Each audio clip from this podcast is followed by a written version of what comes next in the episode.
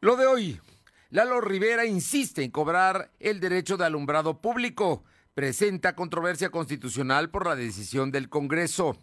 Se formalizan denuncias de eh, poblanas por el mal uso de sus fotografías en redes sociales. Detienen a Facundo Rosas, exsecretario de Seguridad Pública Estatal en la Ciudad de México. Atropelló y mató a una persona. Reconoce el gobernador tensión en San Miguel. Los reos y las mafias se resisten a cumplir la ley. Hoy falleció el periodista Raúl Zárate López, también conductor de un espacio informativo en XEG. Descanse en paz. La temperatura ambiente en la zona metropolitana de la ciudad de Puebla es de 21 grados. Lo de hoy te conecta. Hay bloqueos en el puente internacional. Está pidiendo el apoyo de la policía. Noticias, salud, tecnología, entrevistas, debate, reportajes, tendencias, la mejor información. Lo de hoy, Lo de hoy radio con Fernando Alberto Crisanto. ¿Qué tal? ¿Cómo está? Muy buenas tardes. Es un gusto saludarlo en este jueves, jueves 27 de enero de 2022. Y hay mucha información el día de hoy que le cuento. Notas como la detención de Facundo Rosas, que fue secretario de Seguridad Pública de Moreno Valle, y quien el día de hoy tuvo un accidente y falleció la persona a la que atropelló allá a la altura de Ciudad Universitaria en la Ciudad de México. Y con mucho dolor y lamentación le comunico el fallecimiento de mi compañero, querido compañero Raúl Zárate López, con quien compartí fuentes hace ya 40 años y quien, pues sin duda, era un gran periodista y un extraordinario ser humano. Que descanse en paz, Raúl Zárate. Y vámonos con la información. Bueno, gracias a todos los amigos que nos sintonizan en la 1280, en la XEEG, precisamente. Eh, a Pedro Capistrán Morán, que está en este momento como locutor y operador. Gracias, Pedro. También en La Que Buena, en Ciudad Cerdán, 93.5, en Radio Jicotepec, y en la Sierra Norte, en el 92.7 y en el 570, y en La Magnífica, en el 980, en Izúcar de Matamoros. Vámonos con la información. El día de hoy el presidente municipal, eh, Eduardo Rivera Pérez, dio a conocer que ayer miércoles por la tarde se presentó la controversia constitucional contra eh, la negativa del Congreso para que el Ayuntamiento de Puebla cobre el derecho de alumbrado público. Silvino Cuate tiene la información. Buenas tardes, Silvino.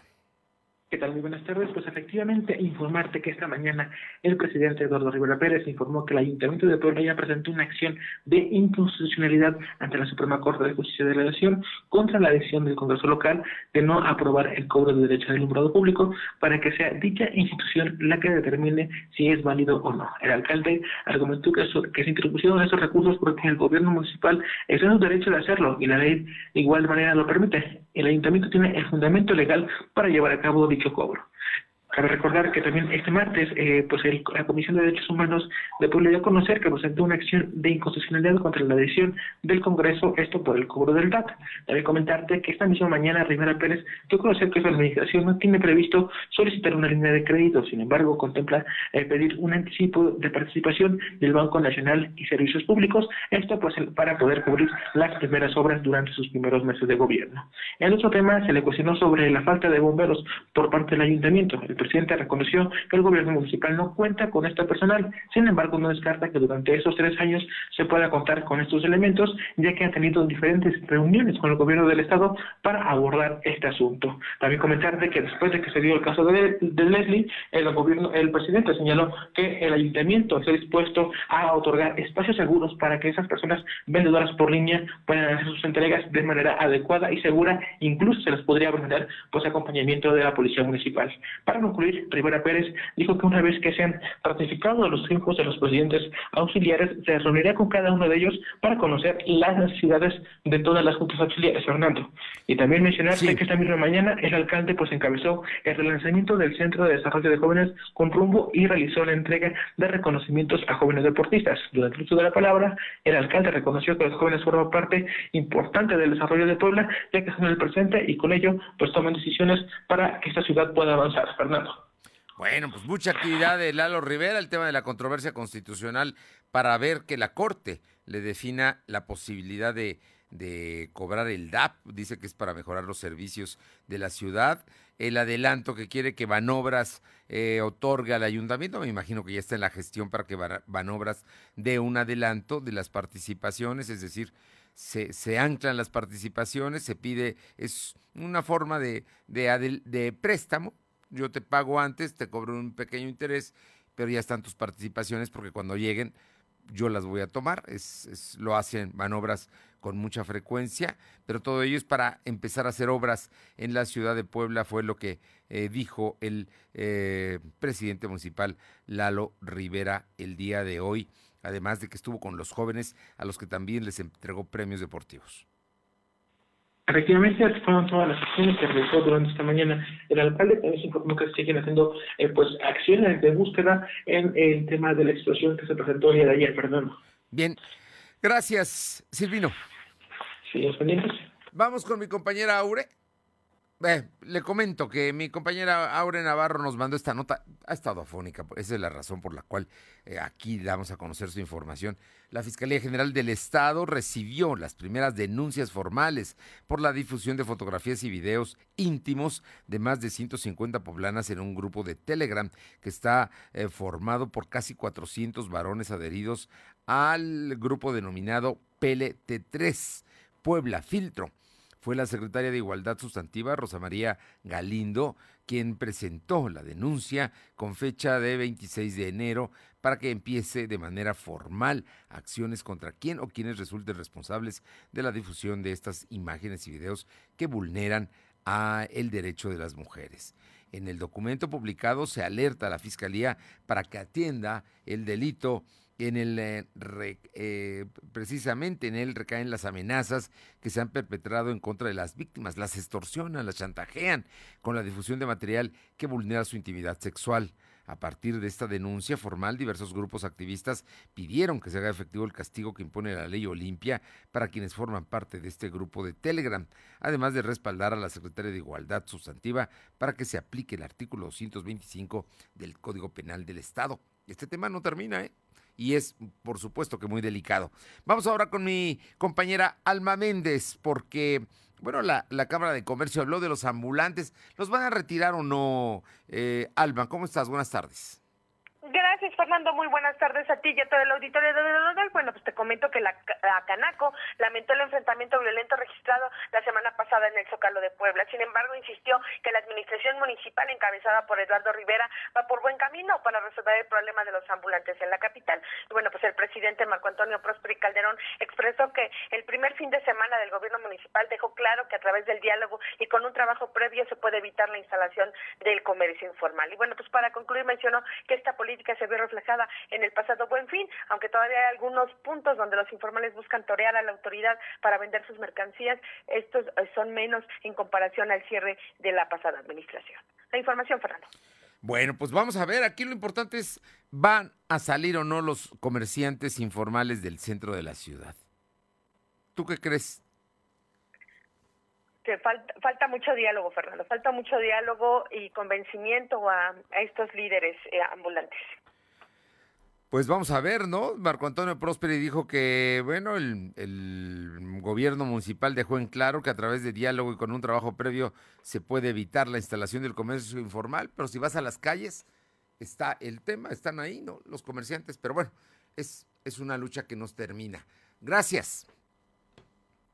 Bien, y el día de hoy le agradezco muchísimo, lo estoy distrayendo de sus actividades legislativas, al diputado Eduardo Alcántara, que es coordinador de la bancada de Acción Nacional en el Congreso local. Y es que el día de hoy eh, presentaste una iniciativa, eh, mi querido Eduardo, muy buenas tardes, que verdaderamente me llama la atención. Nos habías dado un adelanto aquí, pero hoy ya se formalizó eh, Paso, que es elecciones primarias abiertas, simultáneas y obligatorias. Muy buenas tardes, Eduardo. Buenas tardes, mi querido Fer. Aquí justo bajando de la tribuna de la presentación de la iniciativa y la verdad, pues estoy muy contento porque es mi primera iniciativa y segunda, yo creo que lo importante es el despertar de la conciencia de los legisladores y el que los legisladores no hayan emitido ninguna opinión, se hayan quedado un poco escuchando sobre la iniciativa en silencio, pues creo que está logrando un poco el objetivo de lo que buscaba con la iniciativa. En términos generales, a mí me parece clara, muy, muy clara. Tuve la oportunidad de leerla completa. Eh, son artículos muy concisos, muy precisos de lo que se pretende. El tema es que hasta hoy, eh, Eduardo, estamos viviendo finalmente una democracia que en ocasiones parece una democracia sin sociedad, con eh, actitudes del poder verticales, autoritarias, donde no hay contrapesos. Y en mucho de esto se debe también a la partidocracia, ¿no? Donde los partidos, las cúpulas definen quiénes son sus candidatos. Y lo que hoy pretendes con esta ley, con esta reforma constitucional, es precisamente que los ciudadanos opinen y decidan quiénes son candidatos. Sí, mira, yo creo que el sistema democrático ha pasado por una evolución en el sistema político y se tiene que ir perfeccionando, tiene que irse mejorando. No es la democracia la misma que conociste ahorita que la de los años 70, 50, 60 y mucho menos de la del siglo pasado. Pero hasta ahorita este modelo democrático es lo mejor que hemos encontrado y tenemos que seguir en este proceso de perfeccionamiento. Y lo, como bien dices, lo que ha pasado es que la sociedad ya no cree en los partidos políticos, no cree en nosotros como partidos, nos ven a todos igual y tenemos que lograr reconciliarnos con la sociedad para darles oportunidades y vean que esta partidocracia de castas que eh, agrupan solo las decisiones para unos cuantos se tengan que abrir hacia los ciudadanos. Que dejemos a un lado que nosotros somos los indignos y que la gente esté indignada con nosotros que busquemos esa reconciliación. Y yo considero que esta iniciativa de elecciones primarias abiertas, simultáneas y obligatorias con este acrónimo de paso, lo que busca es eso, busca que la gente vuelva a creer, vuelva a creer en la política, que haga que haya mayor participación tanto en votar y ser votados, de tal manera que las elecciones internas de los partidos pasen de ser una decisión de unos cuantos a ser una decisión compartida con la sociedad donde los ciudadanos puedan salir a votar en los procesos internos de los partidos políticos y también tengan las facilidades para poder participar de manera libre, sin cortapisas y sin que nadie les impida participar en un proceso interno de un partido político de manera simultánea. Con esto los partidos estarían a prueba. Eh, las primarias es un tema que en Estados Unidos se practica hay un ejemplo. ¿Y en Argentina también ya? En Argentina también está. En México en ninguno de los estados se lleva a cabo y por eso la propuesta de la reforma constitucional para que al elegir candidatos a gobernador, presidentes municipales y diputados, la gente opine y elija, pero lo tengan que hacer el mismo día. Cuéntanos ese, ese, ese ejercicio porque involucra a todos los partidos y los obliga, los compromete. la intención, Fer, es que así como hay una elección general, que, que conocemos todos, hay una elección primaria primero. Y la primaria, quien salga de la primaria participará en la general. Y es una jornada electoral nueva.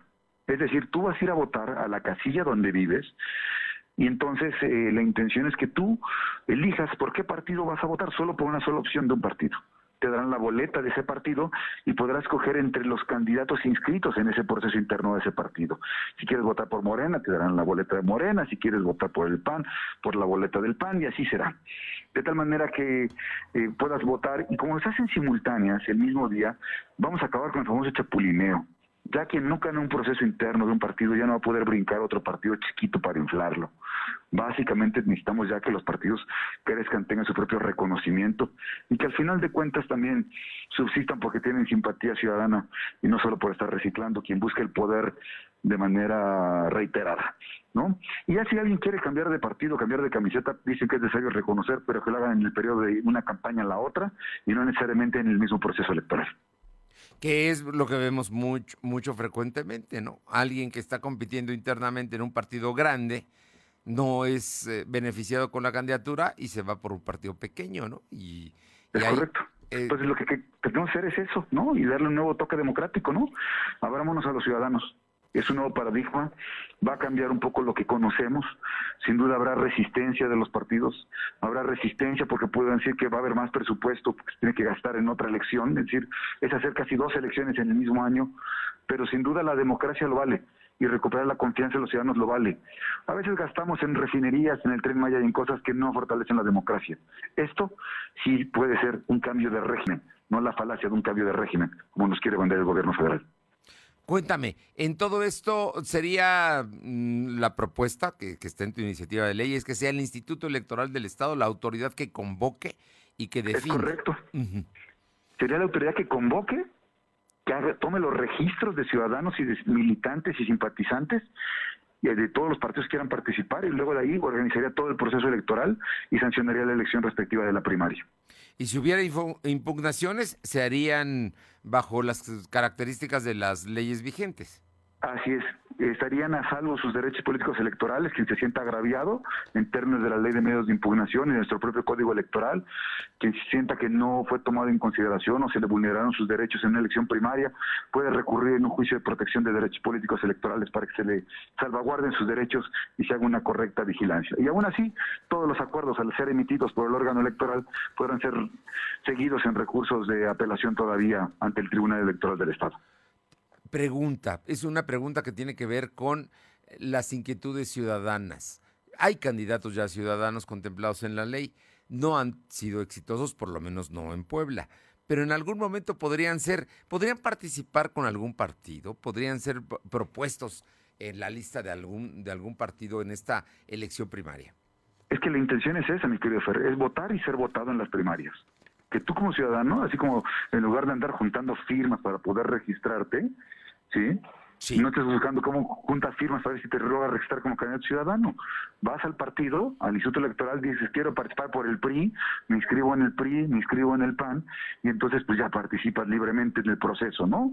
Con la simple manifestación de hacerlo, y ahí a los ciudadanos serán quienes tendrán que elegir. Yo finalmente te pregunto sobre eh, los resultados de las elecciones primarias. Estas tendrán que ser vinculantes. Necesariamente, quien sale ganando la elección primaria será vinculante, se convertirá en el candidato para la elección general que venga. Bueno, pues estamos hablando de una propuesta muy, muy novedosa, extraordinaria, que verdaderamente yo creo vendría a fortalecer la democracia y la participación social. Gracias, mi querido Fer. Esa es la intención, que fortalezcamos la democracia, que le demos más poder al ciudadano, que el ciudadano se empodere y que no seamos unos cuantos los que toman la decisión política. Algunos me han cuestionado porque por qué la propuse yo, que aparte yo llegué por la vía plurinominal, por lo mismo, porque si queremos cambiar el régimen y el sistema tenemos que entender lo que se hace también desde adentro, no solo desde afuera. Por último te pregunto, mm, sabes ya que habrá resistencias especialmente de los partidos y de sus cúpulas. Eh, ¿Qué hacer en, en estos casos? Pues mira, es un amplio trabajo de cabildeo, de trabajo, y yo creo que lo que hay que hacer es abrir la discusión pública discutamos lo público, discutámoslo de cara a la sociedad, no en lo oscurito.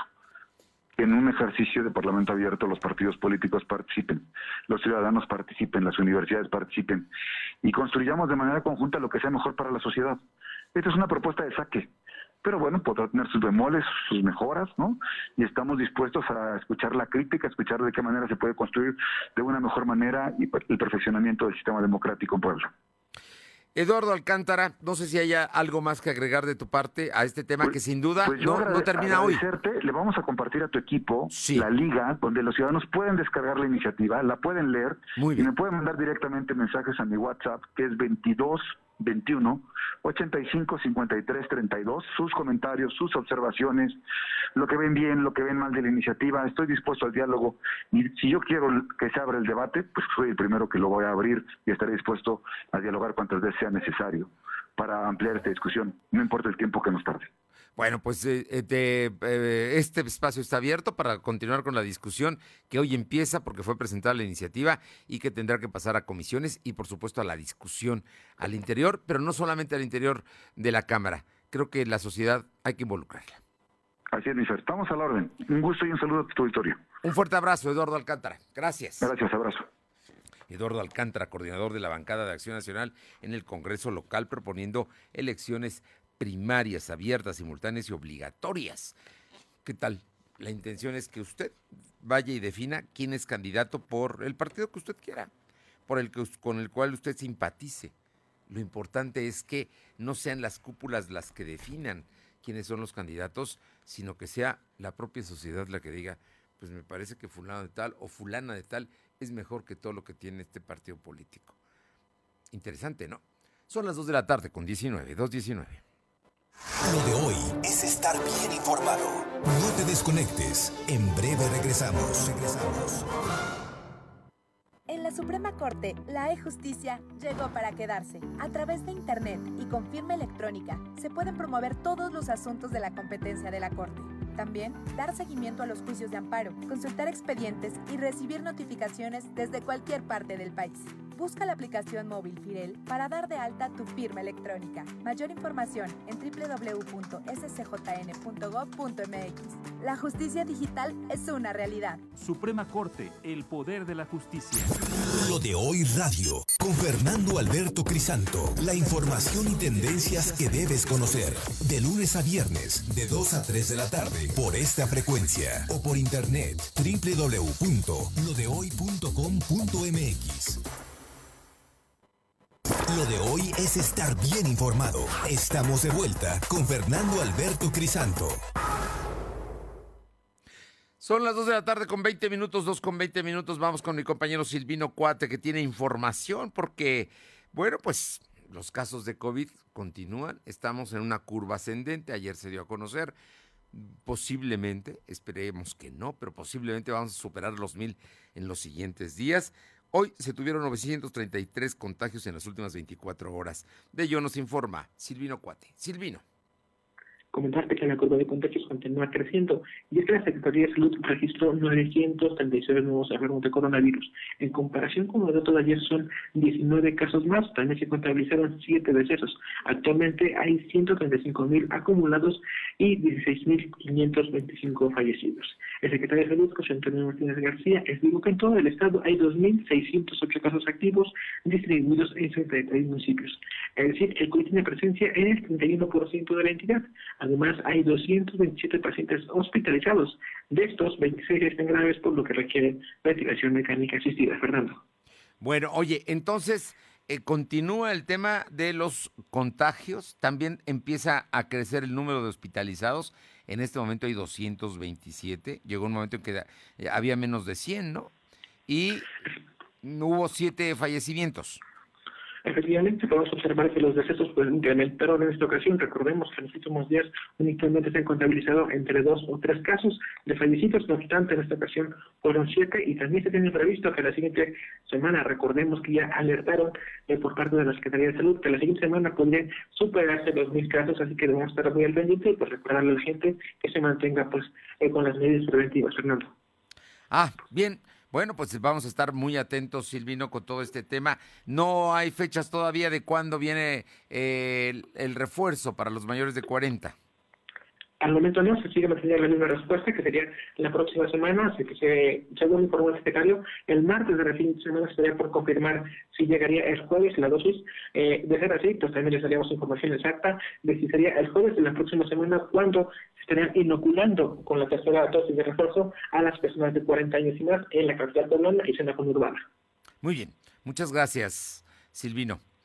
Y vámonos ahora con mi compañera Alma Méndez para que nos comente porque la Coparmex Puebla veo con buenos ojos las decisiones que ha tomado el gobierno en términos de eh, los relevos en los mandos policíacos en seguridad pública y también en todo lo que es el sistema penitenciario. Alma, te escuchamos. Pues como bien comentas, la Coparmex vio con buenos ojos la rotación de mandos policiagos luego del hallazgo del cuerpo sin vida de un bebé al interior del penal de San Miguel y consideró que se debe ir a fondo del asunto y sancionar a los responsables. Y bueno, pues eh, refirieron que solamente garantizando la seguridad pública es como se podrá concretar la llegada de nuevas empresas, como la armadora de actos eléctricos a San José Chiapa, así como otros proyectos que permitan acelerar la reactivación de la economía que dijo sigue afectada por la pandemia de COVID-19. Y bueno, pues subrayaron que es urgente recuperar la paz y la tranquilidad en el Estado para mantener la buena percepción de Puebla como un lugar idóneo para hacer negocios. La información, Fernando. El, el tema es recuperar la tranquilidad y la paz, es lo que está recomendando la Coparmex Puebla. Así es, Fernando, una vez que se recupera la paz y la seguridad, bueno, la tranquilidad, perdón, obviamente pues habrá mayor inversión en Puebla para una recuperación económica. Bien, bueno, pues estaremos estaremos atentos entonces con este con este asunto. Ojalá y las cosas vayan vayan bien, aunque el propio gobernador ha reconocido que hay muchas muchas presiones eh, y muchas presiones en este momento, eh, eh, porque los policías mm, y los cuerpos de seguridad y los internos no quieren, no quieren las nuevas reglas que se están estableciendo, pero pues les toca, ¿no? Están ahí precisamente no por buenas personas. Gracias. Seguimos al pendiente.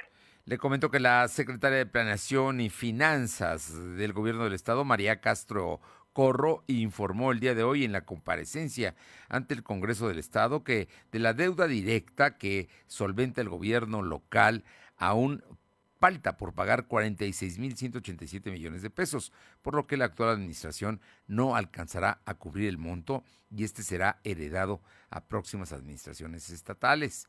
Destacó que el actual gobierno que encabeza el gobernador Luis Miguel Barbosa determinó implementar la política de cero endeudamiento, pese a los retos económicos que tiene que enfrentar por la pandemia por el SARS-CoV-2 en esta cuarta comparecencia ante el Pleno del Congreso de la eh, sexagésima primera legislatura, Castro Corro aclaró que al año se pagan por deuda 2.650 millones, además de que algunos compromisos vencen en 2023, 2024 y hasta otros más extensos, hasta el 2028. De ahí que las obligaciones se van a heredar a las siguientes administraciones precisó que el saldo de la deuda pública del Estado al 31 de diciembre de 2021 está conformado por 4.799 millones de pesos de la deuda directa, 687 490 mil de bonos cupón cero, 1.243 millones de deuda avalada o contingente y 57 millones 16 mil pesos de deuda sin aval ni garantía. Indicó que dentro de estas otras obligaciones que son a largo plazo, se pagan 12.957 millones de pesos a, de las asociaciones públicas y privadas. Las obras, por ejemplo, como el CIS, como la plataforma donde está construida Audi, el Barroco, esas son los 12.957 millones. Están la plataforma Audi, le digo, el Centro Integral de Servicios, el CIS, y el Museo Barroco. 23 mil millones de pesos de obligaciones de pago que corresponde a Audi, Volkswagen, Ruta y el tren turístico. Bajo este contexto, la secretaria abundó que a la fecha el SOAPAP tiene una deuda con finanzas de 650 millones de pesos. Esto es, eh, por otra parte, del gasto que se ha hecho por la pandemia, por COVID, que fue eh, cuestionada por el diputado Carlos Navarro del Partido Social de Integración, la secretaria de Finanzas contestó que el gobierno ha destinado 1.032 millones de pesos. A ello, para atender la explosión ocasionada por el robo de gas LP, eh, se destinaron con recursos estatales y federales 41 millones 623 mil pesos para atender los daños ocasionados por el fenómeno meteorológico 295 millones y bueno para el combate a conductas relacionadas con delitos de operaciones con recursos de procedencia ilícita se presentaron 58 denuncias ante la Fiscalía General del Estado por 2.159 millones de pesos y se detectaron irregularidades por 4.070 millones de pesos. Confirmó la secretaria de Finanzas la maestra eh, María Castro Corro se dio a conocer el día de hoy que eh, confirmó que por delitos fiscales que abarcan un monto de 2.159 millones de pesos se presentaron 58 denuncias ante la Fiscalía del Estado tras haber hecho una investigación a 334 personas físicas y morales. 100 programas derivados del Plan Estatal de Desarrollo, más tres programas adicionales, se tienen más de 1.200 indicadores que se están aplicando para hacer la evaluación de todos los programas, incluidos los regionales. No se va a endeudar el gobierno del Estado y va a llevar a cabo, a gastar el dinero que se tenga, no más. Donde no haya, no se va a gastar el recurso, dijo hoy la secretaria de Finanzas del gobierno poblano. Vamos con mi compañero Silvino Cuate para que nos comente, bueno, el tema de la explosión ayer en la diagonal eh, y en la 2 Poniente. Es un edificio que está a la mitad de la calle de la 2 Poniente entre la 25 Norte y la diagonal, la colonia Amor. Bueno, pues ahí, ahí el, eh, el asunto se vino abajo, un edificio tenía eh, departamentos, ocho departamentos y todavía están en la búsqueda de dos personas. Pero bueno, el asunto no termina. En la madrugada se encontró una más. Silvino Cuate. Comentarte que tras la explosión, la Secretaría de Gobernación, Ana Gil Mayoral, presentó un nuevo informe donde dio a conocer que se rescató un cuerpo. Con ellos suman dos decesos. Sin embargo, podrían haber otras dos personas atrapadas, por lo que siguen las labores de búsqueda en este lugar.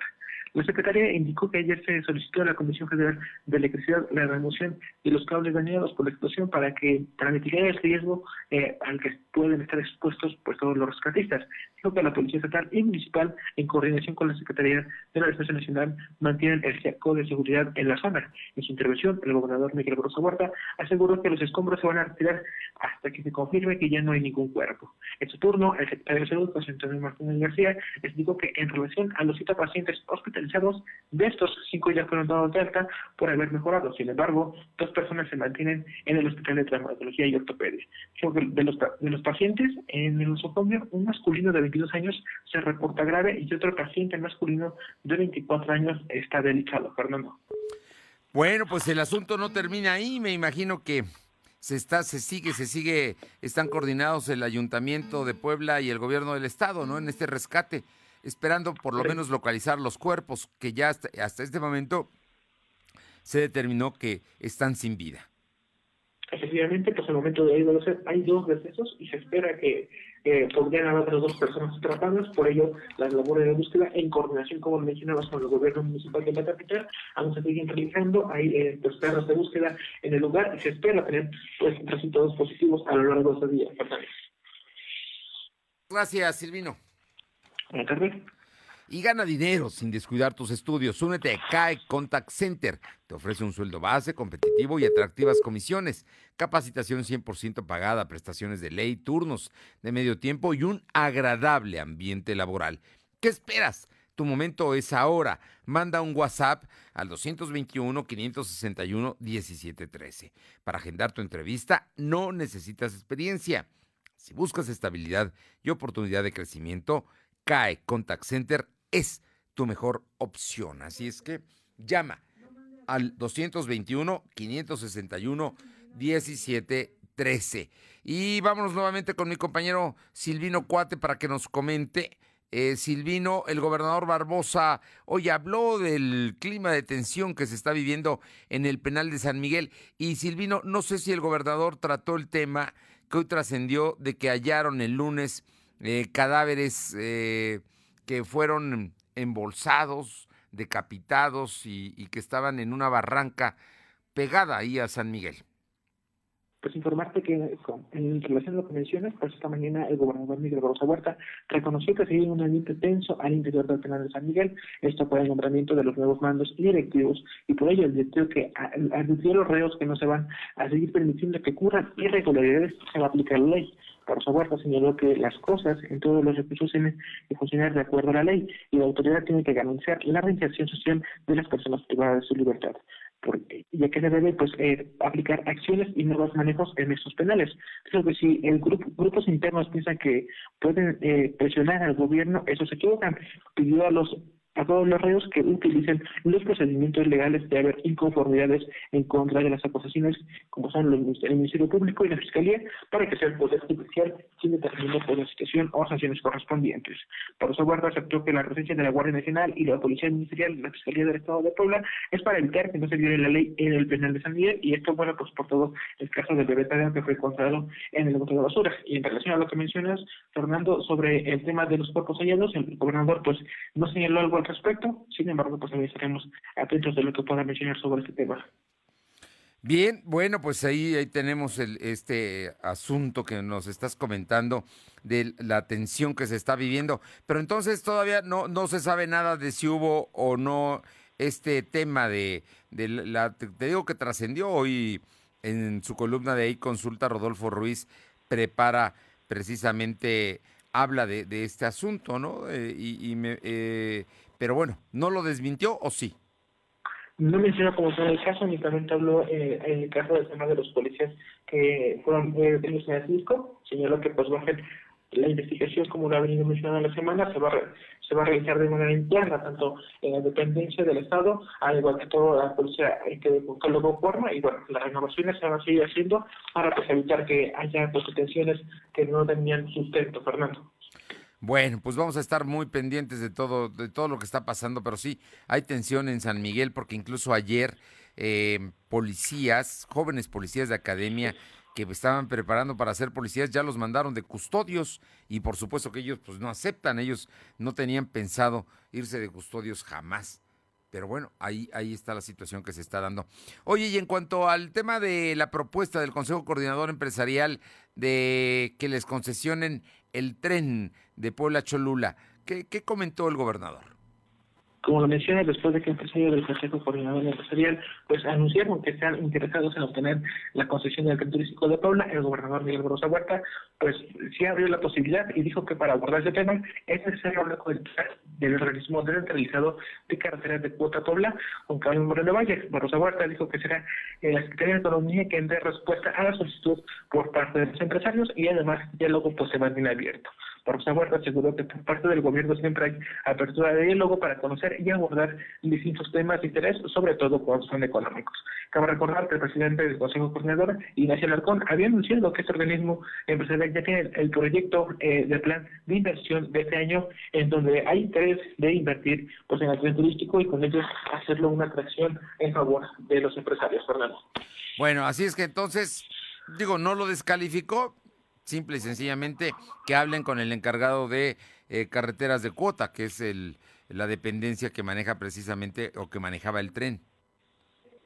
Efectivamente, bueno, hubo buena apertura, como lo señalaste, no hubo crítica en, en, este, en esta ocasión, como se ha venido observando en otros puntos, y pues parece que hay disposición por parte del gobierno del Estado para que nuevos proyectos como el tren turístico, que se recordemos que empezaron a funcionar a partir del primero de enero de este año, y bueno, esperamos a ver qué ocurre en este proyecto, Fernando.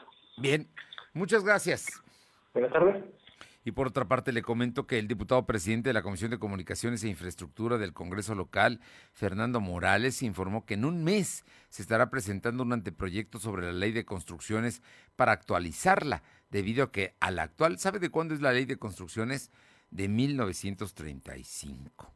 Pues sí, de 1935, o sea que tiene más de 80 años de, de esta ley.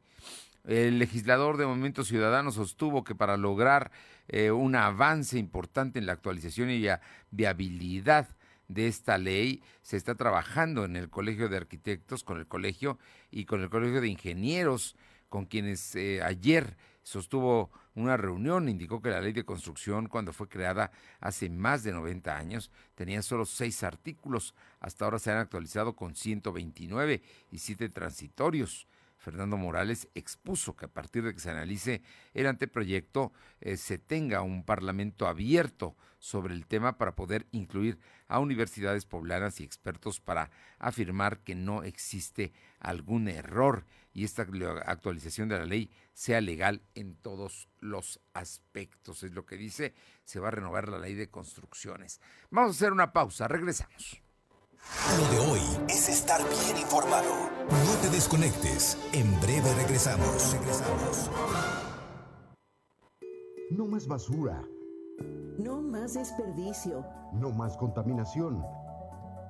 La Ley General de Economía Circular, aprobada por el Senado, promueve el uso racional de los recursos productivos prolongar la vida útil de los bienes, darle un respiro al planeta y garantizar nuestro derecho a un medio ambiente limpio con salud y bienestar. Senado de la República. Sexagésima quinta legislatura. Lo de hoy eres tú. Tu opinión nos interesa. Deja tu mensaje vía WhatsApp al 2223 2375 83. Comparte tus imágenes y tus reportes por Telegram al 2223 2375 83. El aeropuerto Felipe Ángeles se ubica en el municipio mexiquense de Tecámac, al norte de la Ciudad de México. Para mejorar su acceso se construye una red de vialidades interconectadas con tres autopistas y una vía de 6 kilómetros con cuatro carriles que conectará al circuito exterior mexiquense. Se construye la ampliación del tren suburbano que irá de Buenavista hasta la terminal aérea, lo que garantiza un trayecto de 39 minutos. Acercamos el aeropuerto Felipe Ángeles a ti, Secretaría de Infraestructura, Comunicaciones y Transportes. Gobierno de México.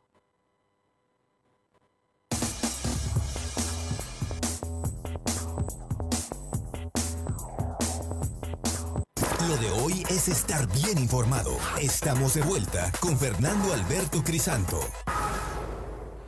Bien, y el Congreso local invitará al sistema estatal DIF a iniciar una campaña de localización para visualizar si en municipios del interior del estado hay la cifra de menores que han quedado en estado de orfandad por la muerte de sus padres producto de COVID-19 y este ha incrementado. La presidenta de la Comisión de la Familia y los Derechos de la Niñez del Congreso, Mónica Rodríguez de la Vecchia, explicó que a la fecha solo se conoce que a nivel país la cifra de menores en esta condición de orfandad asciende a 130 mil huérfanos, razón por la cual es urgente que el sistema estatal se coordine con los subsistemas para iniciar este trabajo de visibilización de los menores, con la finalidad de hacer un trabajo conjunto por ellos y poderlos ayudar con algún programa de asistencia social.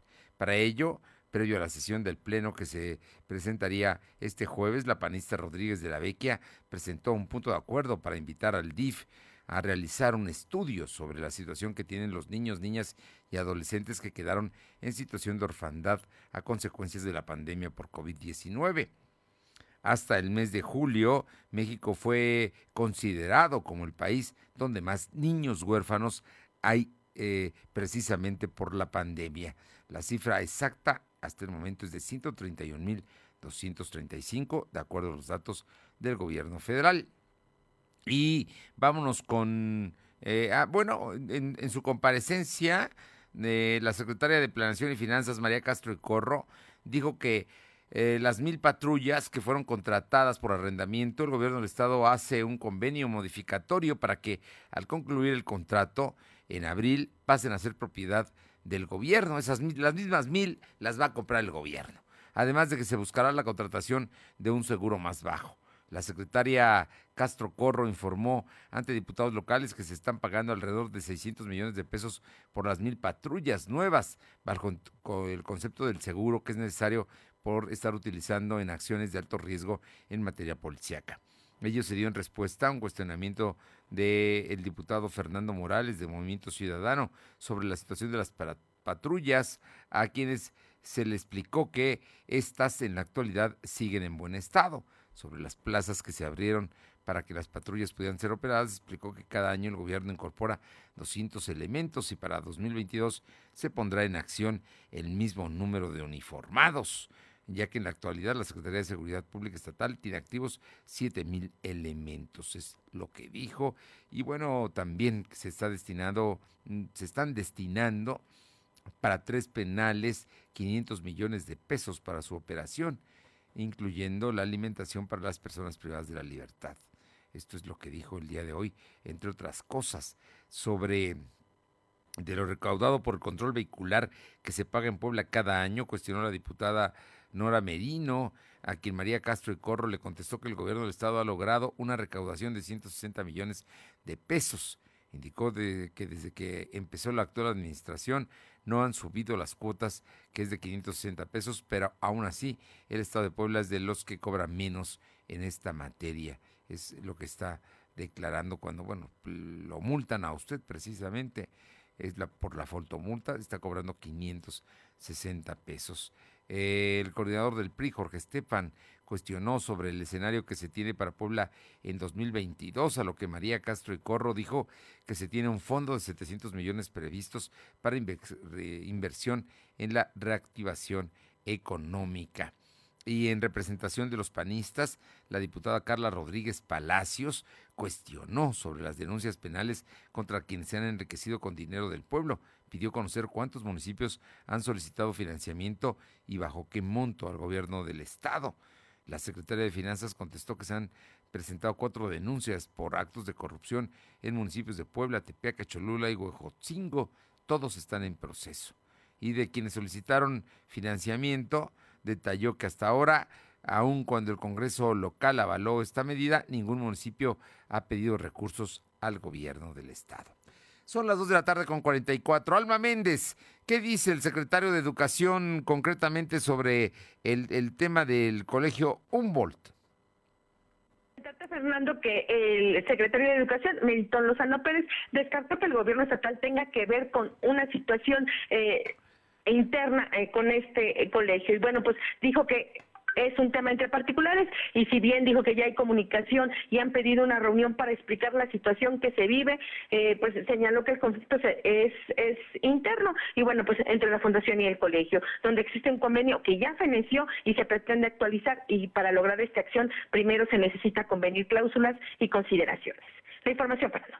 Bueno, pues ahí, ahí está el asunto de, del colegio Humboldt, porque hoy el gobernador dijo que va a intervenir la Secretaría de Educación Pública, va a mediar entre la Fundación Humboldt y el patronato del colegio. Vamos a ver hasta dónde llega. Pero también habló del tema Melitón Lozano, del tema COVID.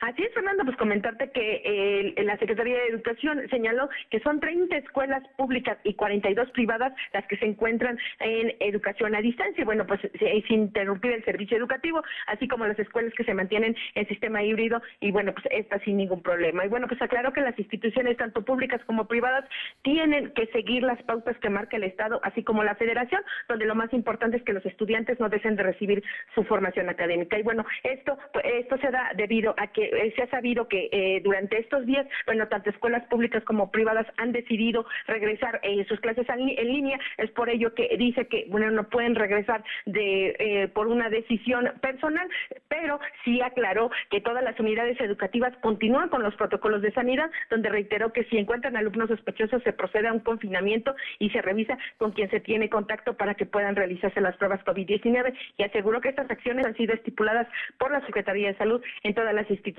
con casos sospechosos. La información, Fernando. Bueno, pues este tema no termina, ¿eh? Y, el, asunto es que como los niños y los adolescentes no están vacunados, se están dando casos más frecuentemente en las escuelas, ¿no? Así es que hay que tener mucho cuidado y hay que, en cualquier síntoma que tenga el niño, dolor de cabeza, dolor de garganta, eh, gripe, mocosidad, en fin, de inmediato Ahí hay que ver la prueba y hay que resguardar lo que es lo primero precisamente para romper la cadena de contagios. Oye, y por otra parte, el día de hoy se presentó el tema de mm, la feria del tamal allá en Zacatlán. Así es, como bien comentas, Fernando, este día el secretario de Cultura, Sergio Vergara Verdejo, y el presidente municipal de Zacatlán, José Luis Márquez, anunciaron el Festival del Tamal, que se llevará a cabo del 2 al 6 de febrero en este municipio. Y bueno, para dicho evento se espera una participación de entre 25 y 30 expositores para que puedan lograr una venta al día de 600 tamales por comerciante. Y bueno, pues el turista podrá encontrar tamales de sabores clásicos, así como de salsa borracha, blueberry y salsa con huevo. Y además comentar que dentro de este festival también se contará con actividades de ecoturismo y actividades culturales para poder recibir tanto el turismo nacional y extranjero. La información, Fernando. Oye, bueno, pues ahí está ya la Feria del Tamal, precisamente pues la próxima semana, ¿no? Porque empiezan los tamales el día 2, que es día miércoles. Me imagino que pues hay, hay gente que, que va a disfrutar de los tamales. Oye, Alma, y por otra parte, ¿qué pide el Frente Nacional de las Familias en Puebla? Como bien comentó Fernando, después de 16 días de que apareció el cuerpo del bebé Tadeo en el Centro de Reinserción Social de San Miguel, el Frente Nacional de la Familia en Puebla exigió al gobierno federal y los gobiernos estatales de Puebla y de la Ciudad de México esclarecer el caso y proteger a los bebés en todo el país. Y bueno, pues en un breve boletín de prensa aseguraron que el caso registrado hace unos días les indigna ya que dicha situación se da por la corrupción e impunidad. Y bueno, pues esto que es de que se use y se desecha bebés en México a manos de criminales y malos funcionarios, pues no nos queda, eh, no, no está bien. Y bueno, pues recordemos también, eh, Fernando, amigos del auditorio, que hace poco ciudadanos criticaron este, que este tipo de asociaciones se defiendan, eh, que defienden la vida, no hayan dado una postura de manera inmediata, pues únicamente reaccionan ante de manera política y no ante una situación que preocupa a la sociedad. La información. Bueno, pues ahí, ahí está este asunto. finalmente, Alma, cuéntanos qué dice la Secretaría de Economía, Olivia Salomón. Comentarte, Fernando, que la Secretaría de Economía, Olivia Salomón, dio a conocer que hasta el momento tienen seis proyectos en cartera, incluido el anuncio de la planta ensambladora de vehículos eléctricos Link, así como las áreas de agroindustria, herramientas, servicios médicos y hospitalarios, textil y confección, que suman más de 1.760 empleos. Además, trabajan ya en un impulso de un centro de electromovilidad en la ciudad modelo para atracciones e inversiones en este sector y está en proceso dos proyectos más anunciados el año pasado que suman 2.000 1.300 empleos más, aunado a 400 millones de dólares anclados por nueve países entre enero y septiembre del 2021. Finalmente, ya trabaja en una función de las vocaciones productivas de la entidad y el impulso de la competitividad en la consolidación junto eh, con 120 empresarios de los clústeres de educación, agroindustria, energías tecnológicas de la información y servicios empresariales, textil, confección y, barrios este, funcionales que suman a la automotriz la capacitación de capital humano a través del Centro de Innovación de Emprendimiento y Negocios. La información, Fernando. Muchas gracias. Seguimos al pendiente. Y le comento que en estos momentos es trasladado Facundo Rosas, el ingeniero Facundo Rosas, que fue secretario de Seguridad Pública en la gestión de Rafael Moreno Valle, está siendo trasladado a las instalaciones del Aceido. El operativo es encabezado por la Marina Armada de México. Él, que además fue funcionario de Genaro García Luna y fue un alto funcionario policíaco en el sexenio de Felipe Calderón Hinojosa, está en este momento siendo trasladado. Mm, bueno, para hacer un delito culposo es demasiada la fuerza que está mostrando el gobierno. Seguramente le van, lo van a implicar con más, con más delitos, pero por lo pronto hoy lo detuvieron porque en un hecho, incluso lo detuvieron ahí, en el lugar donde atropelló a una señora y falleció. Ese es, ese es el caso, ese es el tema. Iba en una camioneta y él fue el responsable. Ahí le dijeron que había pasado, dijo que no se había fijado y que la había atropellado. Y esa fue la razón. Pero ahorita con el trato que le están dando, no dude usted que a Facundo Rosas le imputen más delitos. Son las 2 de la tarde con 52, 2 con 52. Lo de hoy es estar bien informado. No te desconectes. En breve regresamos. Regresamos. ¿Dos bicis? ¿Unas bocinas? ¿Una megapantalla? Órale, ¿todo eso te trajeron los reyes? No, hombre, es lo que me falta pagar. Para que no te vuelva a pasar, empieza el año usando la app BBVA y calcula los intereses que quieres pagar. Descubre cómo en bbva.mx diagonal salud financiera. Cuidar tus gastos te puede cambiar la vida. BBVA, creando oportunidades. Lo de hoy es para ti. Conéctate a www.lodehoy.com.mx y suscríbete para recibir la mejor información en tu email. Dicen que todos los partidos son iguales. No estoy de acuerdo. Habemos quienes sí nos preocupamos por las necesidades básicas de nuestros municipios. Nosotros sabemos que en las regiones de Puebla hay gente talentosa y trabajadora que reclama nuevas opciones. Somos PSI, un equipo joven que quiere darle voz a aquellos que más lo necesitan. ¿Y tú, jalas? ¿Y tú jalas? Yo jalo.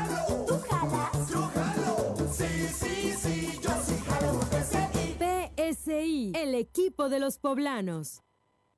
Lo de hoy es estar bien informado. Estamos de vuelta con Fernando Alberto Crisanto.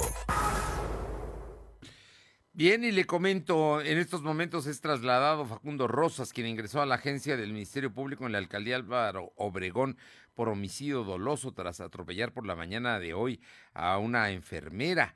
Eh, sale de la representación social y con escolta de integrantes de la Marina de México es trasladado a la Seido en la glorieta de Violeta número 75 de la Fiscalía General de la República, o lo que es un delito común que estaba en el Ministerio Público de la Ciudad de México, ya lo pasaron a la Fiscalía General de la República en cumplimiento a una orden de aprehensión por estar vinculado a la operación Rápido y Furioso. ¿Qué le dije? Ya está en este momento vinculado a la operación Rápido y Furioso, Facundo Rosas. Él es ingeniero, es ingeniero de, si no estoy mal, de la Mixteca Poblana. Él, él nació en Santa Inés, Aguatempan y precisamente pues en este momento está enfrentando ya una denuncia de carácter penal, de carácter federal grave y por eso es trasladado a la Fiscalía General de la República. Vamos con temas. Caro Galindo, ¿qué hay en eh, San Martín Texmelucan? Fernando, buenas tardes. Buenas Aquí al auditorio comentarte que hoy fueron localizados dos jóvenes de 19 y 30 años de edad sobre la carretera al verde en la antigua granja de Bachoco. Fueron este, golpeados, presentaban golpes contusos, además de lesiones por arma blanca. Hasta el momento no se ha confirmado cómo fue el asunto de las lesiones, sin embargo trascendió, insisto, trascendió que estos sujetos habrían sido señalados como presuntos delincuentes y habrían sido eh, estados a punto de linchar. La situación es que llegaron paramédicos de bomberos, así como policías, y los retiraron del sitio y hasta el momento no se ha dado mayor información porque tampoco, eh, pues si se trataran de delincuentes, ninguna parte afectada se ha presentado a realizar señalamientos directos contra estas personas. Bien, ¿algo más, Caro? Decirte que en estos momentos trabajadores y maestros de la Universidad Tecnológica de Huejotzingo han tomado las instalaciones de la rectoría. Están acusando a Luis de Blanca ah, eh, Coelho de pues de realizar despidos injustificados, además de otras situaciones que se han eh, estado generando al interior de esta eh, universidad ubicada en Huejotzingo. Los docentes dicen que a pesar de la manifestación, el rector no se ha presentado para explicar qué, cómo se está manejando la universidad, donde incluso los alumnos han denunciado que los están haciendo eh, renunciar a un seguro que ellos pagan por las estadías, entonces es delicado el tema ahí en la Universidad Tecnológica de Huejotzingo. Mucha atención, ¿no? En la Universidad Tecnológica de Huejotzingo. Vamos a estar muy pendientes. Muchísimas gracias, Caro. Muchas gracias. A ti, buenas tardes. Y le comento que familiares de internos del Cerezo aquí en Puebla, de San Miguel, que acuden sin pase de ingreso, están pidiendo a las autoridades que les sea permitido entrar a dejar sus víveres. Ellos son los que le dan de comer, llevan la comida de los pesos, pero no los dejan pasar en este momento. En fin, tensión, tensión en San Miguel. Vamos con mi compañera Paola Aroche en Atlisco. Te escuchamos, Paola. ¿Qué tal? Muy buenas tardes y comentarles que con apoyo del gobierno del estado y como parte de los resultados de los primeros 100 días de gobierno, la presidenta municipal Ariadna Ayala hizo entrega de 256 uniformes para los elementos que conforman el área de seguridad pública. Y es que durante el evento protocolario, la municipio afirmó que el tema de la seguridad de, de, de es prioridad. De ahí de, desde el primer día se ha trabajado de forma articulada con los diferentes niveles de gobierno, además de que señaló que se han invertido recursos para que las estrategias eh, se lleven a cabo dando resultados que la misma ciudadanía está exigiendo. La presidenta municipal indicó que estos uniformes son la muestra tangible de la disciplina, responsabilidad, compromiso y vocación de servicio que tienen y que le permiten garantizar el bienestar para los atlisquenses. Muy bien. Oye, y por otra parte, hay más información allá en Atlisco.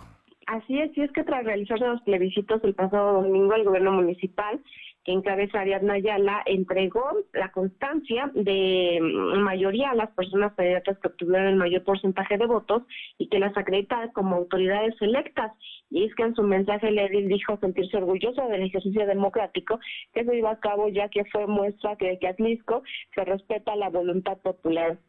Finalmente, la municipio también invitó a los presidentes auxiliares electos a sumarse al trabajo, promover el desarrollo de las comunidades y lograr la transformación del municipio de Atlisco. Bueno, esto es sin duda importante. Muchísimas gracias. Buenas tardes. Luz María Sayas, ¿qué pasa en Ciudad Cerdán? Buenas tardes. No, no está mi compañera Luz María Sayas. vamos a ver. Ya está. Luz María, te escuchamos. Buenas tardes conocer que incrementa el número de pacientes con enfermedades respiratorias y tos. Si bien sabemos que es una región en donde se sienten las bajas temperaturas, los afectados son ahora las personas de la tercera edad. Afortunadamente, no incrementa el número de contagios de COVID-19. Por otro lado, la venta de antigripales y vitamina C van a la alza. Llama la atención un dato en algunas farmacias similares es donde más pacientes acuden, se encuentra agotado el antibiótico que es recetado para combatir las infecciones de vías respiratorias. Ya en la misma línea de salud, en el municipio se ha notado que al usar el cubreboca las compras ya no son de pánico como el año pasado, pero sí continuas para protegerse de este virus, así también como los de como de los contagios de gripe por la temporada de las bajas temperaturas. Así, la situación aquí en la región de Ciudad Cerdán. Y rapidísimo te comento, Fernando, que la Fiscalía General del Estado de Puebla consiguió la vinculación a proceso de Eloy N. y Jonathan N., padre e hijo, e investigados por privar de la, de la vida a su sobrino por conflictos familiares. De indagatoria se, se desprende que Eloy inició una discusión con sus sobrinos a quienes amenazó con un machete. Posteriormente llegó Jonathan N para apoyar a su padre, sacó un arma y disparó contra uno de ellos. Al ver a su hermano herido, el segundo afectado intervino, sin embargo, también fue lesionado y minutos después, este último falleció en el hospital. Los hechos fueron el 16 de enero del 2022 en el barrio de San José del municipio de Acaxingo. Ambos imputados resultaron detenidos por policías municipales y son presentados ante la autoridad judicial. La Fiscalía de Investigación Regional exigió datos de prueba y logró que Jonathan fuera vinculado a proceso por homicidio en riña y Bien. lesiones, mientras que Loy seguirá bajo investigación por ataques peligrosos. Así el tema de seguridad en el tema en el municipio de Acaximbo, Puebla. Hasta aquí mi información, Fernando. Gracias, Luz María. Y le comento que este 30 de enero, este domingo, se llevará a cabo el Gran Paseo de Puebla, una propuesta para que la ciudadanía disfrute de las calles, ya sea caminando, haciendo ejercicio con la familia, como cada domingo de las 8 a las 12 horas.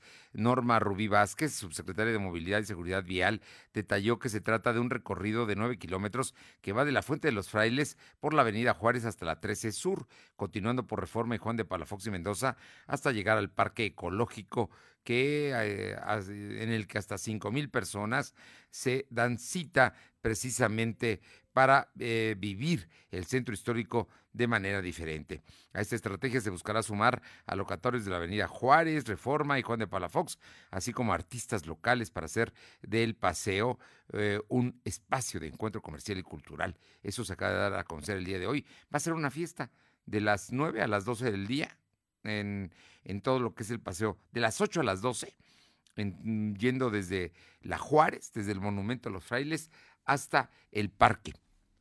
Va a estar interesante. Vamos a ver, esperemos que funcione. Y hoy juega la selección mexicana contra Jamaica. Esperemos que gane. Es importante para ir a Qatar al Mundial. Que la pase bien, es jueves. Sigamos cuidándonos. Nos encontramos mañana. Gracias. Fernando Alberto Crisanto te presentó Lo de hoy radio. Te esperamos de lunes a viernes, de 2 a 3 de la tarde por esta frecuencia, en la cobertura más amplia a nivel estatal. Y síguenos en internet www.lodehoy.com.mx y en nuestras redes sociales como arroba LDH Noticias. Lo de hoy radio.